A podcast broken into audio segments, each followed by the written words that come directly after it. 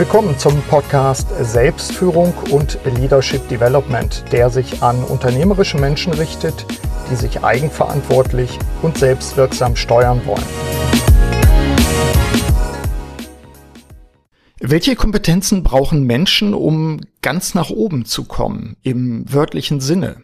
Über diese und weitere Fragen spreche ich heute mit dem Psychologen, genauer gesagt dem Luft- und Raumfahrtpsychologen Dr. Viktor Ubeit.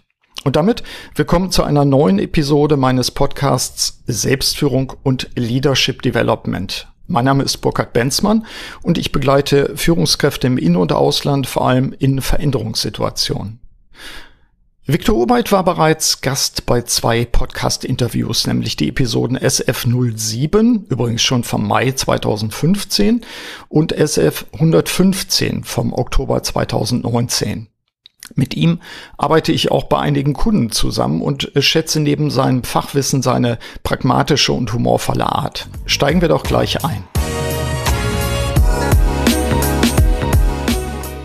Hallo Viktor, schön, dass du Zeit hast für ein Update-Interview. Wo bist du jetzt gerade? Ja, hallo Burkhard, äh, ich freue mich auch. Ähm, ich bin in Hamburg tatsächlich im Homeoffice und äh, bin hier aber gut ausgestattet und hoffe, dass wir uns auch gleich nett und technisch sicher unterhalten können. Das ist gut. Äh, für die Hörerinnen und Hörer im Hintergrund sieht man, glaube ich, bei dir einen Astronauten auf dem Mond auf einem Poster. Ist das richtig? Ja, das ist dieses ganz berühmte Bild von Buzz Aldrin, ähm, äh, wo er auf der Mondoberfläche in seinem schönen Anzug äh, drin steht. Ja, ja, mhm. das ist so ein Motto, das begleitet mich eigentlich seit 1969. Ja, das ist äh, übrigens auch etwas, was wir, als wir den ersten, das erste Interview gemacht haben, da bin ich zu dir ins äh, äh, Deutsche Zentrum für Luft- und Raumfahrt am Flughafen Hamburg, glaube ich, gekommen, wenn ich mich recht mhm. entsinne. Und äh, da haben wir dann auch gleich festgestellt, dass wir da doch einige Überschneidungen hatten, selbst bei den Büchern, die wir zur Raumfahrt gelesen hatten.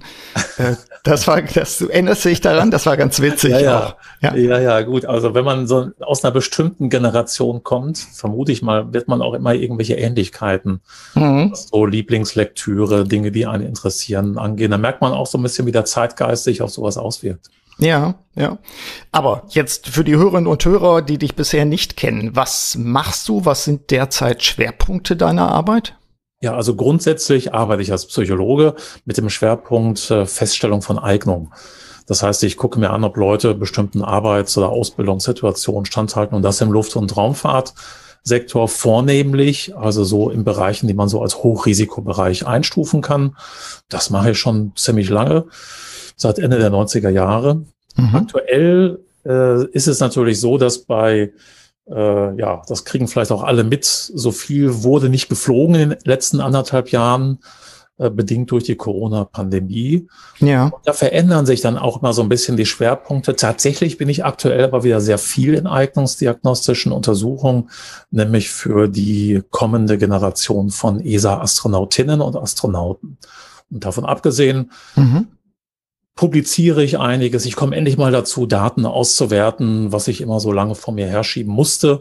Mhm. Und das sind dann auch so ein paar angenehme Nebeneffekte einer, äh, ja, wenn man so will, beruflichen Pause, ne, die mhm. hervorgerufen wurde. Oder ja. berufliche Veränderung.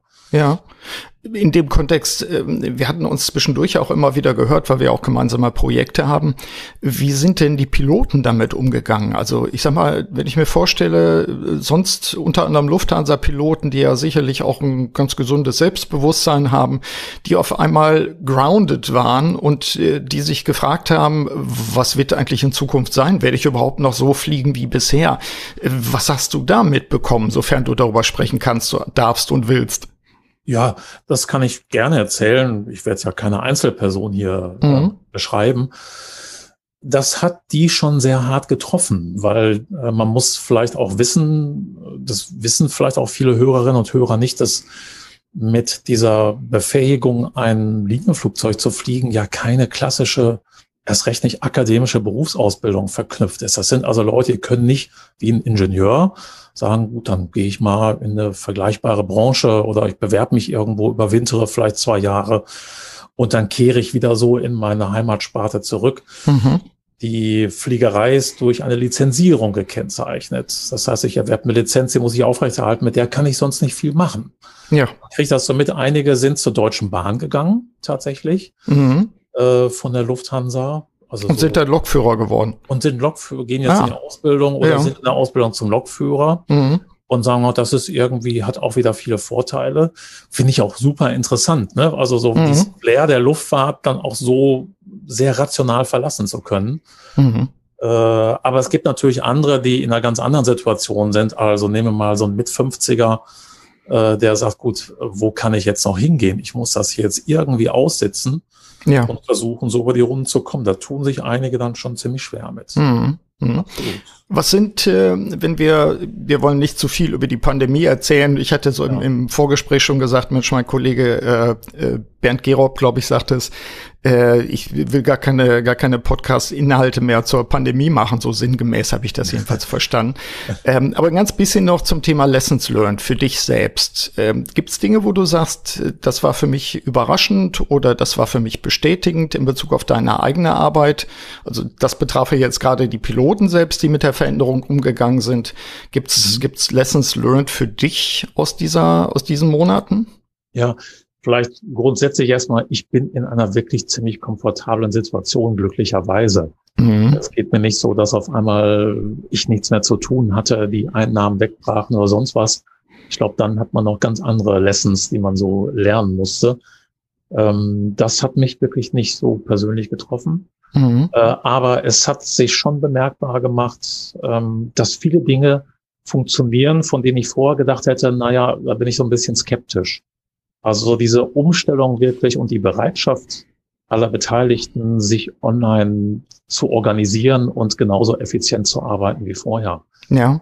Das hätte ich immer gehofft, aber nicht gedacht, dass es so klappt. Mhm. Ähm, das, also aus Ansatzweise kennen wir das schon lange, seit es diese Medien gibt, aber nie mit einer Konsequenz, dass ich auf einmal bestimmte Dinge die ich vorher niemals online gemacht hätte, wo ich gesagt, da fliege ich jetzt hin, da fahre ich hin, mhm. so ein Präsenzmeeting machen, dass ich da festgestellt habe, wenn das so eine in der in der Community oder in dem Team ein akzeptiertes Medium ist durch die Situation, dass man dann auch alle vorfindet, die sich darauf einlassen. Ja. Ja, das, das war so eine, mhm. eine ganz wichtige mhm. Lektion sozusagen, dass ich eigentlich dafür sorgen muss, dass alle eine Akzeptanz herstellen mhm. Und dann, dann auch so arbeiten können. Nichtsdestotrotz freuen sich aktuell alle wieder, sich physisch wiederzusehen. Ja, das ist, das ist wirklich, äh, ich sag mal, in anderer Art und Weise pandemisch, dass sich alle jetzt so freuen.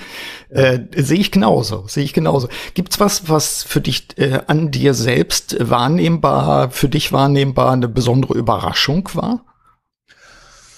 Dass ich mich doch sehr gut so an den 10 Uhr Cappuccino aus meiner eigenen Maschine gewöhnt habe, ja. sozusagen. Also so, ähm, das ist mir schon aufgefallen. Ich bin sonst ein Mensch, der setzt sich morgens um sieben aufs Rad, fängt um acht an zu arbeiten und macht mhm. das so bis abends im Büro und da sind die Kaffeemaschinen naturgemäß in der Regel schlechter mhm. als zu Hause und ja. das ähm, konnte ich sehr genießen, einfach mal runter. Ich habe so eine Siebträgermaschine. Das ist jetzt nicht hm. irgendwie so ein Rolls-Royce oder so, aber einfach hm. so ein Ding, wo man das ganz schön in Ruhe macht und einen schönen Kaffee kriegt. Und das darauf, ja, wie soll ich sagen, also das so im Tagesablauf fest drin zu haben. Mhm. Eigenes Ritual natürlich dann. Absolut, klar. genau. Mhm. über Rituale hatten wir auch schon mal gesprochen mhm. im vergangenen Podcast und das hat sich dann auch so eingebürgert. Mhm. Oder auch mal zwischendurch so Dinge zu machen wie, ich gehe jetzt einfach mal eine Viertelstunde spazieren. Ja. Das hätte ich so zu Bürozeiten nie gemacht. Das waren dann so, ja, in Verbindung mit dem Mittagessen irgendwie, mhm. man ausgeht. Aber wenn ich jetzt an so einem Problem knabbere, äh, dann gehe ich auch mal 15 Minuten hier raus oder 20 Minuten. Mhm. Gar nicht weit weg, so ein Stadtwald. Hamburg ist ja ziemlich grün. Ja.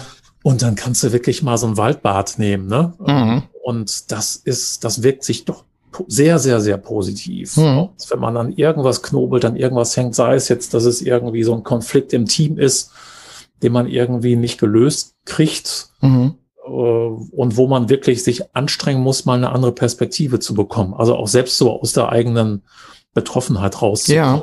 Ja, ja. Äh, und da hilft das dann wirklich einfach mal aus dem Arbeitskontext rauszulaufen. Mhm. Aber das ist natürlich auch gleich ein Tipp für die Hörerinnen und Hörer, auch zu sagen, äh, bitte darauf achten, dass die Erkenntnisse, die Sie gewonnen haben in der Pandemie unter diesen anderen Umständen sozusagen, dass man die nicht über Bord wirft und im Prinzip in die alten Fahrspuren wieder reinrutscht, wo man mhm. nämlich dann nicht kein Mittagessen hat, durcharbeitet, äh, keine Pausen macht, meint, man muss immer beschäftigt wirken. Also auch da vielleicht nochmal zu reflektieren und zu sagen, was habe ich jetzt zwischendurch gelernt, vielleicht auch überraschend gelernt und wie ja. weit kann ich das auch erhalten? Also finde ich persönlich einen ganz wichtigen Punkt. Ich arbeite ja sowieso sehr stark aus dem Homeoffice immer schon. Mhm. Ähm, von daher, das mit der, mit der Maschine kann ich nachvollziehen. und, und gerade auch dieses Mal rausgehen, also bei mir ganz trivial ist es dann wirklich mal äh, um die Ecke gehen zum Bäcker oder, oder einen Brief einwerfen. Es gibt noch ja. Briefe, ähm, wo ich dann, wo ich dann denke, boah, das ist richtig gut und, und ich ja. komme an den, an den Arbeitsschreibtisch-Kontext wieder oder ins nächste Coaching per, per Online und äh, merke, ich bin tatsächlich erfrischt. Also auch das als Appell, auch das nicht einfach wieder zurückzufallen sozusagen in die alten äh, ja, Kart Ruts, so diese, diese Spuren, ja. wo der Karren immer wieder reinrutscht. Mhm. So, ne? Das, das nehme ich auch mal mit daraus. Ja. Ähm, wir haben ja ein Thema uns auch genommen als, also neben überhaupt der Frage, wo sind wir gerade in unserem Leben ähm, als Begleiter von Führungskräften, aber ein zentrales Thema ist ja Führungskompetenzen für heute. Und ja. ähm, das ist jetzt für uns beide natürlich nicht neu, sondern es taucht immer wieder auf. Ähm, du arbeitest ja im Kontext der Auswahl von Führungskräften immer schon mit Kompetenzmodellen. Ja. Ähm, lass uns doch mal bei diesem Begriff Kompetenzmodell ansetzen. Vielleicht kannst du unseren Hörerinnen und Hörern einen kurzen Überblick geben. Was sind Kompetenzmodelle und äh, wozu benutze ich die? Warum sind die sinnvoll? Ja, dazu ist es wichtig, vielleicht mal ganz kurz äh, noch so ein, eine Einführung dazu zu machen von mhm. einem Satz. Es kommt immer darauf an, wer sich mit Kompetenzmodellen beschäftigt. Ich als Psychologe, jemand anders als Pädagoge oder, ne, oder als mhm. Personaler, Personalerin. Ähm, das hat auch noch ein bisschen mal eine Auswirkung darauf, was ich darunter verstehe. Ich versuche das mal so ein bisschen oberhalb dieser Flughöhe äh, zu beschreiben. Mhm und hoffe, dass sich alle irgendwie damit angesprochen fühlen.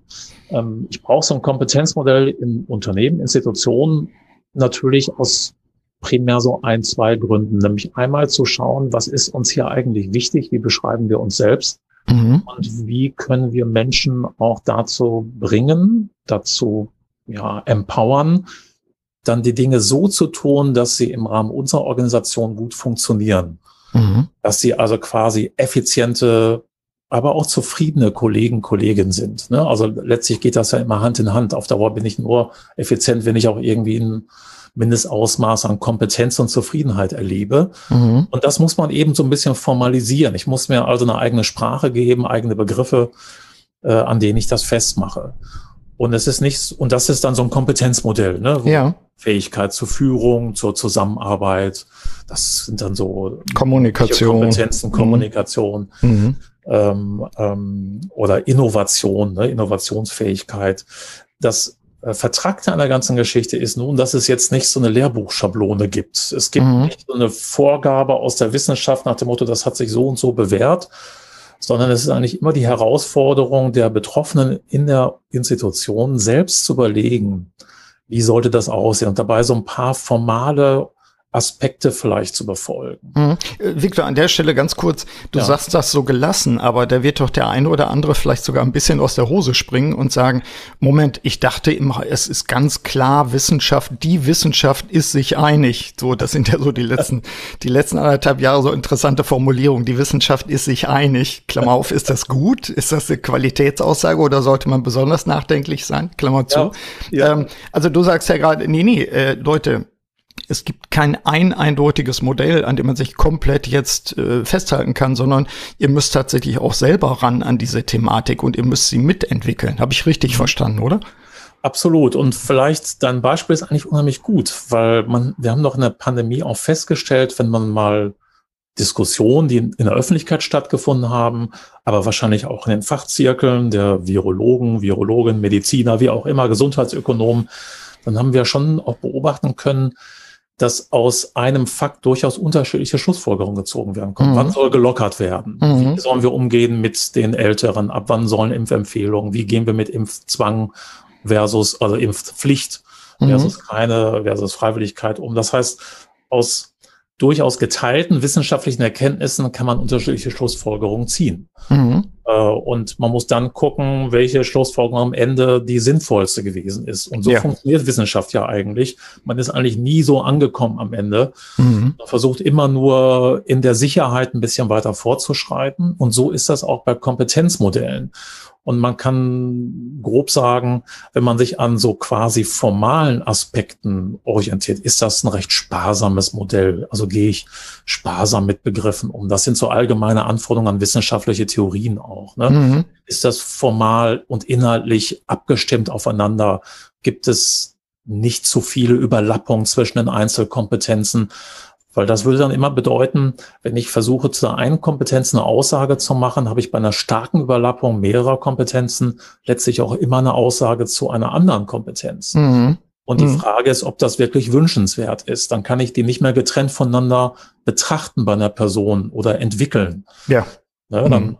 Äh, kann ich jetzt die Teamorientierung, muss ich jetzt gleich mit der Kommunikation mit weiterentwickeln. Das kann ich mhm. jetzt gar nicht mehr trennen, wenn ich das mhm. nicht gut voneinander definiert habe oder so definiert habe, dass sie sich voneinander abgrenzen. Was ist Kommunikation im Unterschied zur Teamorientierung? Mhm. so muss man eigentlich bei der Erstellung solcher Modelle vorgehen, dass man versucht, möglichst für sich, soweit es geht, ähm, so geschlossene Zylinder zu definieren. Mhm.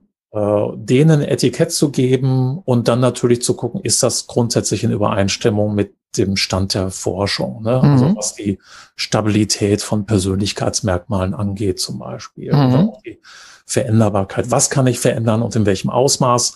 Da sagt die Wissenschaft relativ viel zu äh, und das muss ich natürlich in so ein Modell äh, mhm. einbauen. Ich kann jetzt nicht so ein Modell machen, wo ich sage, so, ich mache jetzt aus allen meinen Leuten mache ich Leute, die super sind in Wahrnehmungsgeschwindigkeit, mhm. weil das irgendwie gerade so eine ganz wichtige Kompetenz ist, Dinge schnell wahrnehmen zu können da stoße ich halt irgendwann an physikalische Grenzen bei mhm. dem einen oder anderen, weil die Hardware, die ich so im Kopf habe, ja. mir da irgendwie so ein Limit setzt und das ist bei uns allen ein bisschen unterschiedlich. Mhm. Oh gut, das heißt, du würdest, du würdest ein Kompetenzmodell in Bezug auf persönliche Kompetenzen, das kann ja auch ein Fachkompetenzen und so weiter betreffen dabei. Ja.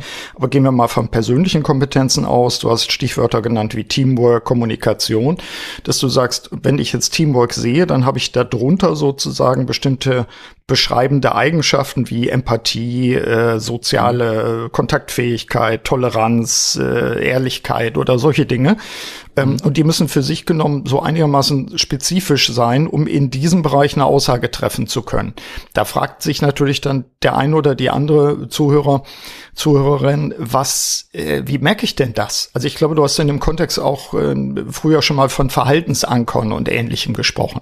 Ja, also ähm, wenn ich jetzt so eine Kompetenz habe wie Teamwork mit den Beispielen, die du gerade aufgezählt hast, da können wir ja mal so dran gehen, mhm. dann muss ich mir überlegen, als jemand, der die, eine Einschätzung bei einer anderen Person vornehmen soll, woran mache ich das denn fest? Genau. Dass die Person jetzt Team, also zu Teamwork fähig ist oder teamorientiert agiert. Und das mache ich ja als Mensch immer an der Verhaltensebene fest. Mhm. Alles andere ist auf Norddeutsch gesagt Spökenkiekerei, ja. Äh, sondern du musst natürlich gucken, am Ende zählt ja das, was auf die Straße gebracht wird. Mhm. Agiert jemand teamorientiert? Äh, teilt er oder sie bereitwillig Informationen? Ist die Person gerne mit anderen zusammen? Ist dann auch effektiver, wenn sie mit anderen arbeitet? Und das äh, sind diese sogenannten Verhaltensanker. Das heißt, ich veranker diese Kompetenz, in dem Beispiel Teamwork, auf der Verhaltensebene. Jemand, mhm. der hochteamorientiert ist, der wird genau solche Verhaltensweisen häufiger zeigen, also empathisches Verhalten, also einfach mal sich für andere zu interessieren, eine Frage zu stellen wie, oh, wie geht's dir? Ja. Äh, oder wäre das in Ordnung für dich? Mhm. Ähm, oder so Soziabilität, das heißt, also wenn man das mal so übersetzt auf Verhalten, gerne mit Leuten zusammen zu sein, sich darauf zu freuen, die anderen morgen früh um acht Uhr wieder zu treffen. Mhm. Also das, das kann ich alles beobachten. Ne? Mhm. Ähm, und da sehe ich auch jemanden, der dann eben sich nicht so sehr freut. Ja. Äh, oder eben nicht so empathisch ist und da gar nicht drauf reagiert, wenn er sagt, hm, ich habe ein Problem, ich muss morgen die Kinder zur Kita bringen mhm. und ich komme vielleicht eine halbe Stunde äh, später zum Meeting und darauf kann ich empathisch oder nicht empathisch reagieren. Ne? Sag, mhm. Hast du recht, wir fangen eine halbe Stunde später an, verstehe ich vollständig, mhm. sehr empathisch ich muss mich ja nicht anbiedern, ne? darum geht's nicht. Empathie ja. ist was anderes, sondern einfach zu verstehen, was in einer anderen Person vor sich geht. Mhm. Oder ich sage, naja gut, das Meeting, dann kommst du halt ein bisschen später. Mhm. Zu. Mhm. Ja, so, aber, also. aber, es kann ja sein, dass ähm, ich, das finde ich auch das Reizvolle an diesen Kompetenzmodellen, dass man sagt, vom Grundsatz her kann ich ein Kompetenzmodell für eine gesamte Organisation entwickeln. Ja. Allerdings habe ich dann in einem einen oder anderen äh, Position oder Funktion oder Stelle, wie immer wir es nennen, ähm, hat eine bestimmte Kompetenz eine höhere Relevanz oder Wertigkeit als in anderen Bereichen. Also ich stellte mir jetzt gerade in Anführungszeichen den Nerd vor, der vielleicht als, als Fachmensch in einer bestimmten Nische arbeitet und nur begrenzt teamfähig sein muss, aber für mhm. sich sozusagen ganz ideal, ganz tief, ganz spitz arbeitet, dann wieder auftaucht und sozusagen dann seine, seine Dinge kundtut. Also es ist jetzt trivial natürlich und ein bisschen ja. übertrieben. Aber heißt das auch, so habe ich es bisher immer verstanden, dass du zwar ein, ein Kompetenzmodell hast, was über die gesamte Organisation durchaus ausgerollt wird, dass ich aber dann schauen muss, äh, welche Jobfamilien, welche Bereiche und so weiter sind da. Und dann haben die einzelnen Aspekte vielleicht eine unterschiedliche Bedeutung. Ist, ist sowas richtig in der Interpretation? Ja, äh, absolut richtig, weil ich muss ja von oben denken. Also mhm. oben heißt die Betrachtung der gesamten Organisation. Wir reden viel von Organisationskultur, die Identität eines Unternehmens, mhm.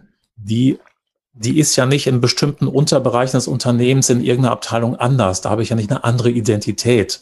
Mhm. Da wird ja nicht ein anderer Zweck verfolgt, sondern es geht ja immer darum, im Großen und Ganzen die Teile beizusteuern, damit das Ganze funktioniert. Das heißt, mit, wenn ich das ernst nehme, dann muss ich auch sagen, dann muss auch mein Kompetenzmodell fürs gesamte Unternehmen gelten. Mhm. Ich kann natürlich feststellen, dass ich für die Führungsebene A eine stärkere Ausprägung von etwas brauche in bestimmten Bereichen und in anderen vielleicht ein bisschen weniger. Mhm. Äh, während ich in so einer Nerd-Abteilung, wie du sie mhm. als Beispiel genannt hast, sagen kann, gut, da sind jetzt ganz andere Dinge gefordert, aber nicht in einer grundsätzlich anderen Sprache und Beschreibungsweise. Mhm. Ne, das ist der Punkt, mhm. wo ich vorhin drauf gegangen genau. bin. Genau. Und dass man sagt, es geht dann darum zu gucken, welche Anforderungen sind mit einem bestimmten Job, mit einer Tätigkeit, einer Position verknüpft. Mit einer sogenannten Anforderungsanalyse kann man das machen, indem man dann einschätzen lässt durch die Experten und Expertinnen, wie sehr diese ganzen Kompetenzen auf der Position gefordert sind. Und dann kriege ich so ein, so ein, so ein Potpourri an Profilen, ne? für mhm. jeden Job, für jede Jobfamilie, für die, vielleicht für jede Abteilung, wie auch immer, oder eine Arbeitsgruppe. Und die äh, gibt mir hinterher einen Aufschluss darüber, wo ich mit Entwicklung ansetzen kann in dieser genau. Abteilung zum mhm. Beispiel, mhm. wie ich mir die richtigen Leute hole, die darin arbeiten. Mhm.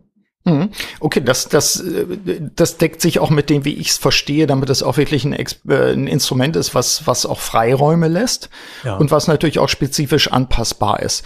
Ich bin, ähm, das habe ich dir, glaube ich, noch gar nicht erzählt, ich habe jetzt gerade ganz frisch die, die dritte Auflage meines aktuellen Buchs, also Wirksam Handeln durch Selbstführung, ähm, auf den Markt gebracht. Die ist jetzt oh, überall. Danke. Und ich habe es erweitert. Ich habe einen, einen Passus da drin, wo ich mich drauf beziehe, auf ein Buch, was ich vor kurzem gelesen habe, die, das da heißt von Benjamin Hardy, Personality isn't permanent. Und mhm. ähm, dass die Persönlichkeit nicht permanent ist, das würde ich jetzt gerne auch noch mal reinkippen als Thema. ähm, also wir hatten uns auch im Vorfeld über so vereinfachende Persönlichkeitsmodelle, die mit Farben oder ähnlichem arbeiten, um jetzt nicht ein einzelnes herauszuheben, ähm, äh, ein bisschen fast schon despektierlich dazu geäußert. Also wenn man damit spielt, ist es, glaube ich, gut. Wenn man das äh, wirklich als belastbares Instrument benutzen will, ist es aus meiner Sicht eher gefährlich. Mhm. Ähm, die Frage ist ja, gibt es überhaupt Stabilität in der Persönlichkeit? Vermutlich ja, gehe ich mal von aus. Ich erinnere mich an deinen Vortrag, den du mal bei meinem Kongress gehalten hast vor ein paar Jahren. Mhm. Ähm, auf der anderen Seite gibt's natürlich die Problematik, wenn ich jetzt, äh, ich sag mal, Persönlichkeitstests, welcher Art auch immer gemacht habe, äh, und dann feststelle, ja, ich bin jetzt mal der und der Typ dabei, dann ist natürlich die Gefahr groß, dass ich sage, ja, dann, dann kann ich mir auch nicht großartig verändern. Oder dass die Leute sagen, ist ja vollkommen klar, das ist ja der XYZ-Typ, deswegen geht das ja auch nicht. Also mhm. diese blockierende Zuschreibung, die dann da ist, dieses Mindset, ich kann mich eh nicht entwickeln mehr, weil ich 55 bin. Meine Persönlichkeit mhm. ist jetzt so stabil, ähm, da, da brauche ich mich gar nicht mehr anstrengen. Das finde ich, äh, also so als derjenige, der eher so das Dogma hat, nee, wir sind entwicklungsfähige Wesen, ähm, finde ich sehr kritisch. Deswegen habe ich es in meinem Buch jetzt auch noch mal auf ein paar Seiten erweitert und gehe da kritisch auch noch mal ran. Wie mhm. siehst du es? Also wie stark ist die Persönlichkeit permanent und an welcher Stelle ist sie, ich sag mal, auch flüssig, an, zumindest an den Rändern? Ja, hm, das ist ein ganz, ganz, ganz großes Thema eigentlich, auch in der, in der psychologischen Forschung seit über 100 Jahren. Ähm, wie stabil ist das? Äh, was zeichnet die Persönlichkeit überhaupt im engeren Sinne aus? Ähm, sie ist, sie hat natürlich schon eine hohe Stabilität. Das ist einfach eine Altersbeobachtung. Mhm. Wenn, de, wenn dem nicht so wäre, wenn ich also nicht vorhersagen könnte, ganz im Groben, wie werden sich bestimmte Ausprägungen in der Zukunft in Verhalten äußern, dann wäre ja jegliche Art von psychologischer Eignungsdiagnostik, das, was ich mache, jegliche Art von psychiatrischer Begutachtung etc. vollkommen überflüssig. Mhm. Was ja, natürlich, was natürlich trotzdem sein könnte, spricht der Wissenschaftler, ja. das wäre jetzt doof für euch, aber äh, es könnte sein. Aber ich, ich kipp mal doch positiv eins drauf. Äh, allein, allein ähm, soziale Gebilde durch Kommunikation setzen ja auf eine gewisse Berechenbarkeit von Reizreaktionen auch. Ja. Äh, das heißt also, es, es zeigt sich auch in der Alltagsbeobachtung, dass sich eine gewisse Stabilität dann auch äh, ausprägt prägt. Mhm, mh. also ich. genau, es gibt, es gibt so eine Grundstabilität, die aber nicht im Sinne einer Vorschrift agiert. Mhm. Ich bin jetzt nicht gezwungen, für den Rest meines Lebens mich so oder so zu verhalten. Also ähm, das eine ist ja sozusagen, was bringe ich mit? Wie habe ich mich auch sozialisiert, entwickelt im Laufe meiner Kindheit, Jugendzeit, mhm. auch vielleicht so die, so im, bis zum Alter von 20, 30 vielleicht. Äh, es gibt nämlich so eine ganz interessante vorherrschende These, äh, in der Persönlichkeitsforschung, die sagt, äh, es findet schon eine ziemliche Stabilisierung statt. Die schreitet auch fort über das Leben. Mhm. Und die Annahme, warum das so ist, ähm, ist, dass äh, ich mir, wenn ich zum Beispiel eher ein gewissenhafter Mensch bin, ne? so dass mhm. ich eine hohe Gewissenhaftigkeit mit, ist so ein Persönlichkeitsfaktor in vielen Modellen, die es da gibt, äh, dann werde ich mir im Lauf meines Lebens eine Lebenssituation zurechtschneiden, wo ich diese, dieses Bedürfnis nach Gewissenhaftigkeit auch ausleben kann. Mhm. Das heißt, ich sorge eher dafür, dass es bei mir zu Hause immer schön ordentlich ist. Ich suche mir vielleicht eine Partnerin oder einen Partner, der ebenso ähnlich empfindet, mhm. äh, etc. Ne? Also das heißt, ich verstärke diese Tendenz dadurch, dass ich sozusagen die Situation versuche, soweit ich das kann, natürlich ein bisschen anzupassen. Und das finde ich eine ganz äh, überzeugende Überlegung, weil das passt auch unheimlich gut zu unseren Altersbeobachtungen. Also Leute, die zum Beispiel sehr extrovertiert sind, also unheimlich gerne unter Menschen sind, mhm. die werden, die werden nie irgendeinen Job sich suchen, wo sie im Keller sitzen, so als Fluglotse zum Beispiel, mhm. ne, so im Bunker und du ja. guckst den ganzen Tag nur auf den Schirm, sondern die werden sich dann eher einen Job suchen, wo sie immer viel mit Menschen zu tun haben. Mhm. Und äh, ne, so, so verstärkt sich das dann. Äh, so, so die Tendenz, die da ist, wird verstärkt durch die Situation mhm. und so weiter. Dann findet so ein Ping-Pong-Spiel statt. Und diese Überlegen, die finde ich eigentlich ganz schön, weil mhm. die lässt zum einen Raum für diese Stabilität, die wir alle benötigen. Ich brauche das auch im Alltags Kontakt zu Menschen ungefähr mir vorzustellen, was ist das für ein Mensch? Ja. Das würde alles keinen Sinn machen, wenn das nicht stabil wäre. Ne? Mhm. Ich könnte eigentlich keine sozialen Beziehungen eingehen, weil die Leute morgen früh schon anders ticken können. Ja, klar. Mhm. Und äh, zum anderen aber trotzdem eine Plastizität äh, zulässt, die ich mhm. ja zum Beispiel auch für die Personalentwicklung brauche oder auch für die Veränderung in einem Unternehmen. Wenn ich sage, wir haben jetzt hier einen riesen Change, wir müssen uns alle umstellen durch die Pandemie oder durch irgendwas anderes, ich habe gestern einen ganz interessanten Bericht gelesen, gehört im Radio über so die Umstellung der, der kommerziellen Schifffahrt auf Gas, Flüssiggas. Ja, ne? ja. Da, da hängt wirklich unheimlich viel dran, nicht nur bei den Werften, auch bei der, bei den Häfen, bei den sozusagen bei den Reedereien. Mhm. Äh, und das ist alles gar nicht mal so trivial, wie man sich das denkt. Und ich muss unheimlich viele Leute davon überzeugen, jetzt Dinge komplett anders zu machen. Ja, was, was uns ja äh, auch, auch sehr bewusst und sehr klar ist, so viel dürfen wir verraten, weil wir auch einen gemeinsamen Kunden haben im Schifffahrtsbereich. Das ist vielleicht eine ganz gute Brücke. Also einerseits äh, zu konstatieren, ja, wir haben eine gewisse Stabilität in der Persönlichkeit mit allen Vor- und Nachteilen sozusagen. Wir sind aber nicht komplett definiert, sondern wir haben natürlich auch, äh, insbesondere wenn wir reagieren müssen oder wollen ja. auf Veränderungen, haben wir natürlich Möglichkeiten dazu, unterschiedlich mhm. stark wahrscheinlich auch.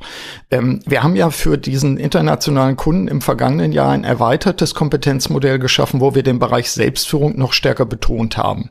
Ja. Ähm, das vielleicht auch so ein bisschen äh, wie, wie weit bestätigt sich das auch vor, vor diesen Gedanken, die wir gerade äußern, aus deiner Sicht? Also wir haben es ja ganz bewusst auch gemacht, diesen Partner noch stärker integriert. Ja, das ist ein ganz wichtiges Element in so einem Kompetenzmodell, finde ich, weil ähm, man kann ja auch verschiedene Begriffe da noch dranhängen, wenn man möchte. Also sowas wie so Wille, eine Fähigkeit, eine Motivation, sich selbst zu organisieren. Mhm. wenn ich mir dann mal überlege, was bei einer Person, die das in einer starken Ausprägung hat, für Konsequenzen für andere Eigenschaften. Also was, nehmen wir mal als Beispiel, ich bin, ich habe eine hohe, ein hohes Ausmaß an Selbstführung. Ich bin gut in der Lage, mich zu organisieren, meine mhm. Ziele zu definieren, bin auch gern so unterwegs. Ähm, selbstreflektiert. Bin selbstreflektiert und weiß, wo ich stehe und wo ich hin möchte. Mhm. Dann kann ich natürlich sagen, okay, also ich stelle fest, meine Kommunikation, die funktioniert nicht. Irgendwie verstehen mich Leute immer falsch. Oder ich druckse manchmal so ein bisschen rum. Oder mhm. da rede ich viel zu viel. Mit einem hohen Ausmaß an Selbstführung kann ich das auf der Verhaltensebene viel leichter kontrollieren. Mhm.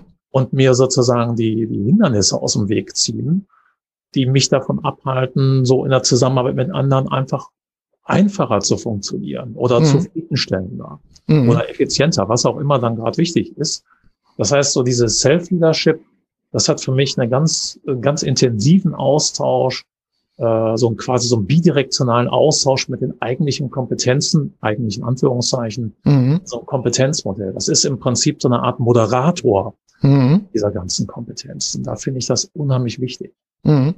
Das fehlt in vielen Modellen. Sowas. Genau. Also Perspektive, da gibt's dann die Führungskompetenz und dann steht gerne in so einem Nebensatz, damit, darin enthalten ist auch die Führung von sich selbst. Das ist mhm. ja wunderbar, ne? nur kann mir selbst ja keine Anweisung schreiben mhm. äh, oder ein Mitarbeitergespräch mit mir selbst führen. Wenn ich damit anfange, sollte ich mal überlegen, was das bedeutet, mhm. ähm, äh, sondern dass man viel besser daran tut, sagen, das glieder ich mal aus. Das ist eine eigene Kompetenz. Ja. Ja, also ich sehe es ähnlich, insbesondere auch jetzt so in den in den äh, Belastungen, die die äh, Menschen, insbesondere Führungskräfte, mit denen ich zu tun hatte, in den letzten anderthalb Jahren hatten, dass dieser dieser Faktor Selbstführung oder dieses Bündel Selbstführung einfach eine wesentliche Rolle spielt. Mich beruhigt das, das ist klar, weil ich ja immer darauf gesetzt habe. Aber ich finde es jetzt ich finde es jetzt einfach noch viel noch viel deutlicher. Ja. Wenn wir den ähm, Dreh machen sozusagen auch vor, den, ähm, vor dem Hintergrund, dass die Hörerinnen und Hörer ja vielfach aus mittelständischen Unternehmen ähm, stammen und mhm. Führungskräfte sind oder auch Inhaberinnen, äh, Vorstände, männlich, weiblich und so weiter, Geschäftsführer. Ähm, wie sollten die, diese Menschen in Verantwortungspositionen, die also auch darüber entscheiden, was machen wir eigentlich bei uns in Zukunft mit äh, Personalentwicklung? Äh, was, was lernen wir aus den vergangenen anderthalb Jahren in Bezug auf unsere Art, äh, ja, der Führung. Äh, wie sollten deiner Meinung nach diese insbesondere Mittelständler Kompetenzmodelle nutzen? Also wo, worauf sollten die achten? Ganz, ganz handfest, ganz praktisch. Also sie sollten darauf achten, dass sie nicht so sehr auf Berater reinfallen mhm. oder Beraterinnen sich nicht irgendwas überstülpen lassen, wo sie das Gefühl schon haben, das passt für uns nicht. Mhm. Also das ist zu viel, zu groß, das durchschauen wir nicht weil die, die Stärke von so einem Kompetenzmodell ist auch immer, hey, das verstehe ich. Das mhm. kann ich mhm. nachvollziehen. HR sagt, auch in einem kleinen, in einer kleinen Firma, wo die, wo das HR vielleicht nur aus drei Leuten besteht oder zwei Leuten, ne? Mhm. Die können dann schon sagen, gut, damit kann ich was anfangen. Da kann ich, ich weiß, welche Entwicklungsmaßnahmen ich habe, welche Seminare ich anbieten kann, das kann ich hier gut verknüpfen. Mhm. Also sozusagen so wie eine, dass die Sprache verstanden wird ja. Kompetenzmodell von ist. Das finde ich ist ein ganz wichtiger Punkt und dass ich so das Gefühl habe, ich, das muss mir jetzt nicht einer Stunde lang erklären, das erschließt sich mir. Mhm. Da würde ich jetzt als Mittelständler ob klein oder groß, da würde ich dann Haken dran machen und sagen, okay, das passt für mich. Äh, und dass man so ein bisschen das Gefühl hat, das Ganze unterliegt einer, einem wissenschaftlichen Anspruch. Mhm. Also das, das ist jetzt nicht irgendwas Esoterisches, mhm. unabhängig von der Frage, ob das funktionieren kann. Das will mhm. ich gar nicht alles in Abrede stellen. Aber sozusagen, wenn ich, wenn ich mit etwas Neuem konfrontiert werde, würde ich ja ganz genau wissen, funktioniert das? Ja. Ganz platte Frage. Mhm. Und äh, das ist das, was ich mit Wissenschaftlichkeit oder wissenschaftlicher Hinterlegung meine. Wenn es beforscht wurde, dieses Modell oder Einzelkomponenten und man festgestellt hat, ja, ich kann damit wirklich Veränderungen diagnostizieren bei Personen oder ich kann davon Entwicklungsmaßnahmen ableiten oder die Dimensionen, Teamwork oder was weiß ich, hat sich hier bewährt und kann man nachweisen. Mhm. Ja, mhm. also so eine Art ja auch in der Realwelt, in der wissenschaftlichen Realwelt Nachvollziehbarkeit. Ja. Damit verbunden, so höre ich das zumindest raus, einfach auch ein pragmatischer Ansatz. Also jetzt nicht, dass das über, über, über äh, System sich überstülpen zu lassen. Das erlebe ich ja öfter mal, dass mir ein Vorstand sagt, äh, können Sie da mal drüber gucken? Die Personalabteilung hat mir das vorgeschlagen und ich habe den Eindruck, ich werde nachher Teil des, des äh, Entwicklungszyklus und äh, die Frage ist, der steuert sich dann selbst oder wie? Also das gehört ja auch dazu, dass es, dass es, äh, du sagst, erkennbar, durchschaubar im positiven Sinne ist, verstanden mhm. wird, dass es aber auch steuerbar ist, gehört für mich auch dazu.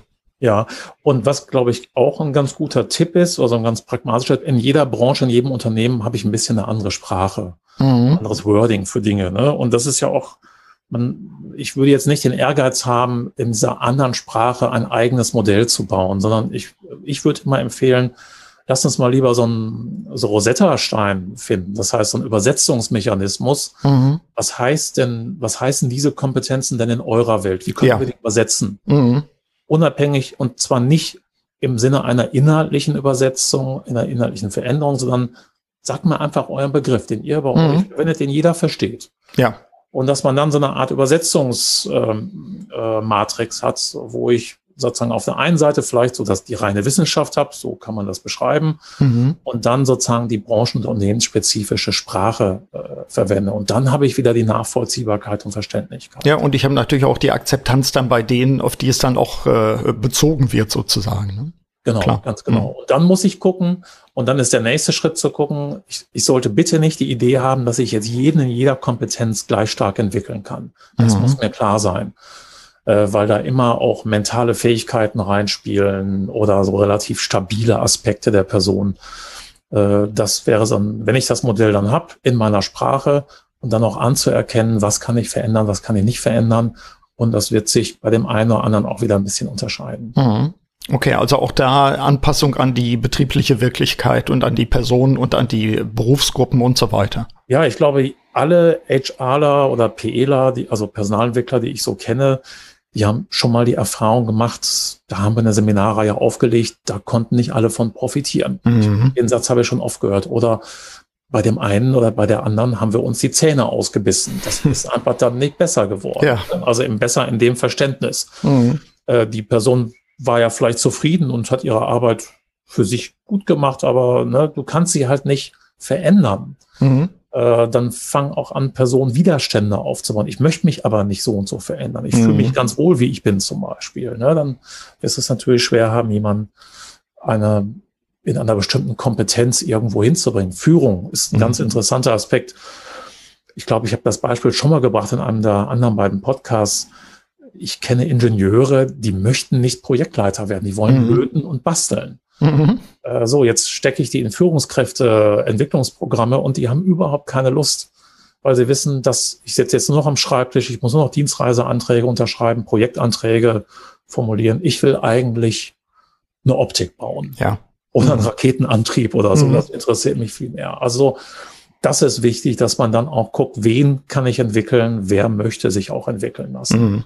Mhm. Was ich in dem Kontext eben auch wichtig finde, da sind wir uns beide, glaube ich, auch einig, dass ähm, es in den, in den Teilen, die insbesondere Selbstführung betreffen, natürlich auf das Mindset auch ankommt.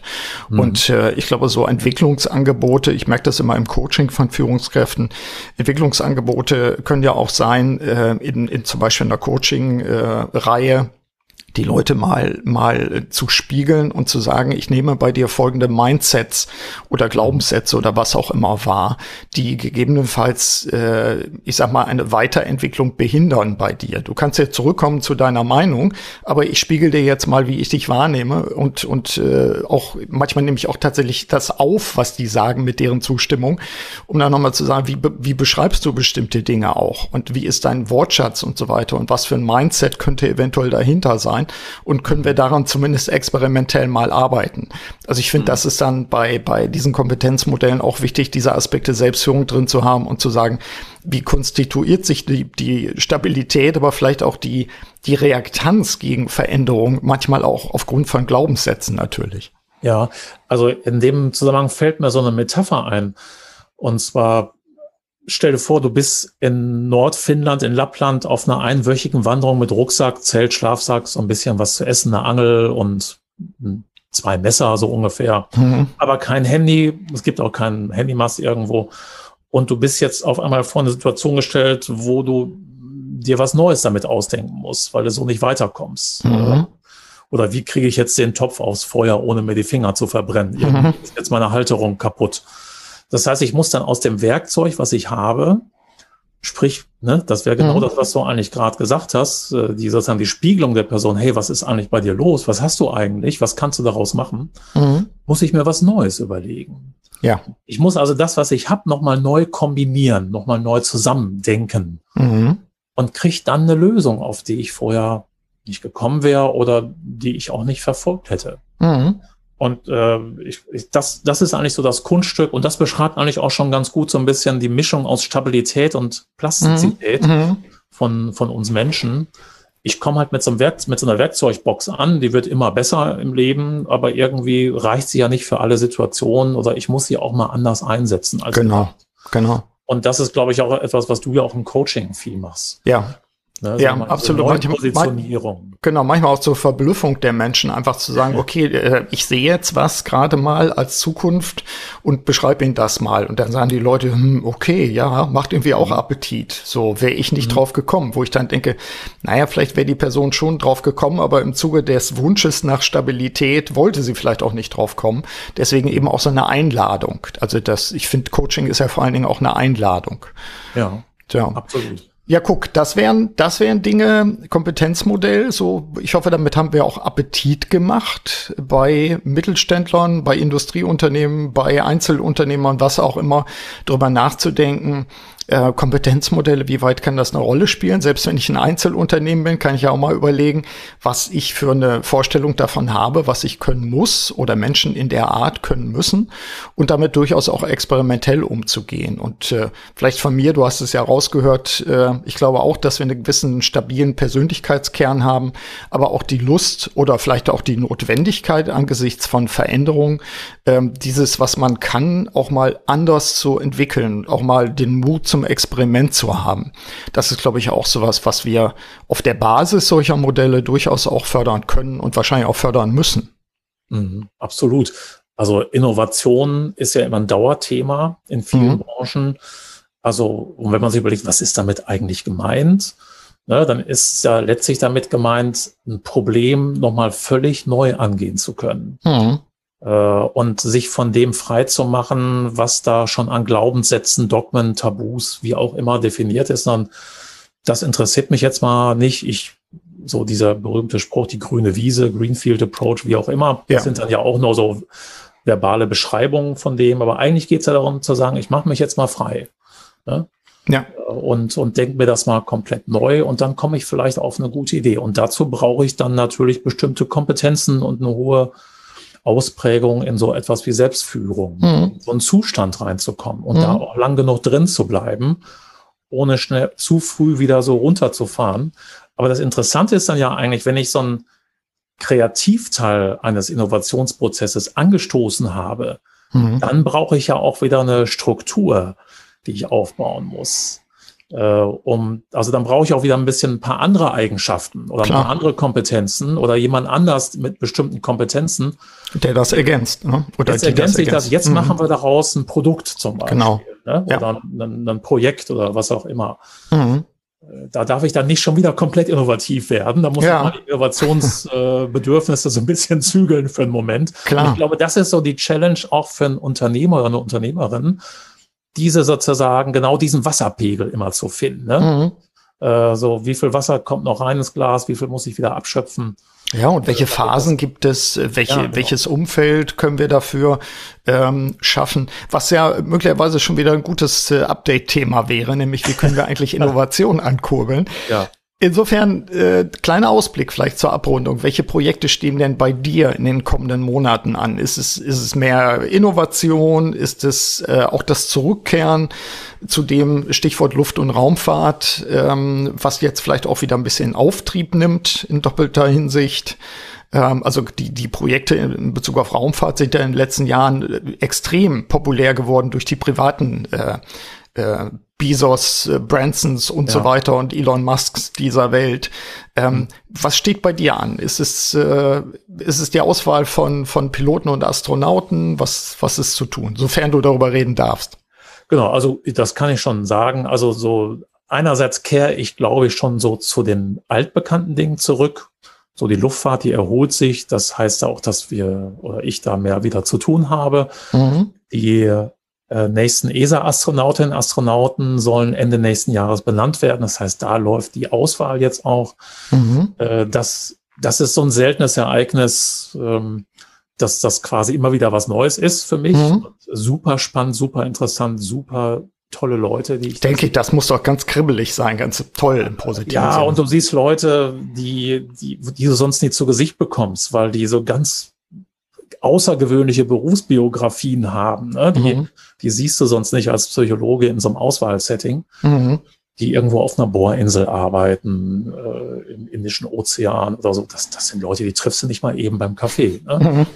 Also, da, da, also das ist so eine Mischung aus altbekannt, aber doch wieder was völlig Neues. Mhm. Ähm, dann versuche ich auch in der nächsten Zeit jetzt, wo so Kontakte wieder eher möglich werden, oder auch gewünscht sind, so an die Themen anzuknüpfen, Führungskräfteauswahl auch in der Medizin mhm. wieder mehr zu machen. Mhm. Äh, und natürlich auch an unserem Kompetenzmodell immer weiter zu arbeiten. Ja. Das ist auch so ein Thema, was ich mir jetzt so auf die Agenda gelegt habe, zu gucken, kann man das noch ein bisschen anfeilen? Mhm. Gibt es da noch Dinge, die sich in, seit dem letzten Jahr, wo wir es so versucht haben, mal so aufzubauen, mhm. verändert haben an Erkenntnis, auch an neuen wissenschaftlichen Erkenntnissen?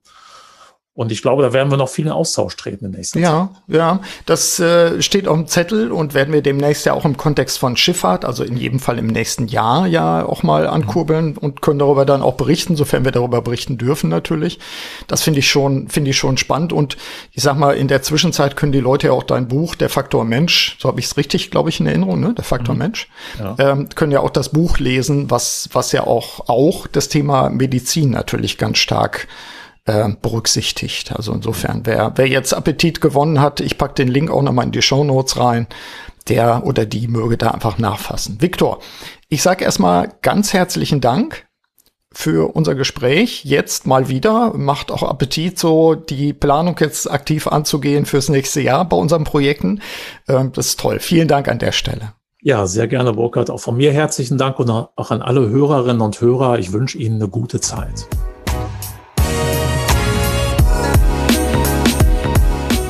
Soweit mein Update-Interview mit Dr. Viktor Ubeit. Wenn Sie sich vertiefend mit Ihren Kompetenzen, speziell im Hinblick auf Selbstführung, auseinandersetzen wollen, dann empfehle ich Ihnen mein aktuelles Buch Wirksam Handeln durch Selbstführung das gerade, Sie haben es gehört, in der dritten erweiterten Auflage erschienen ist.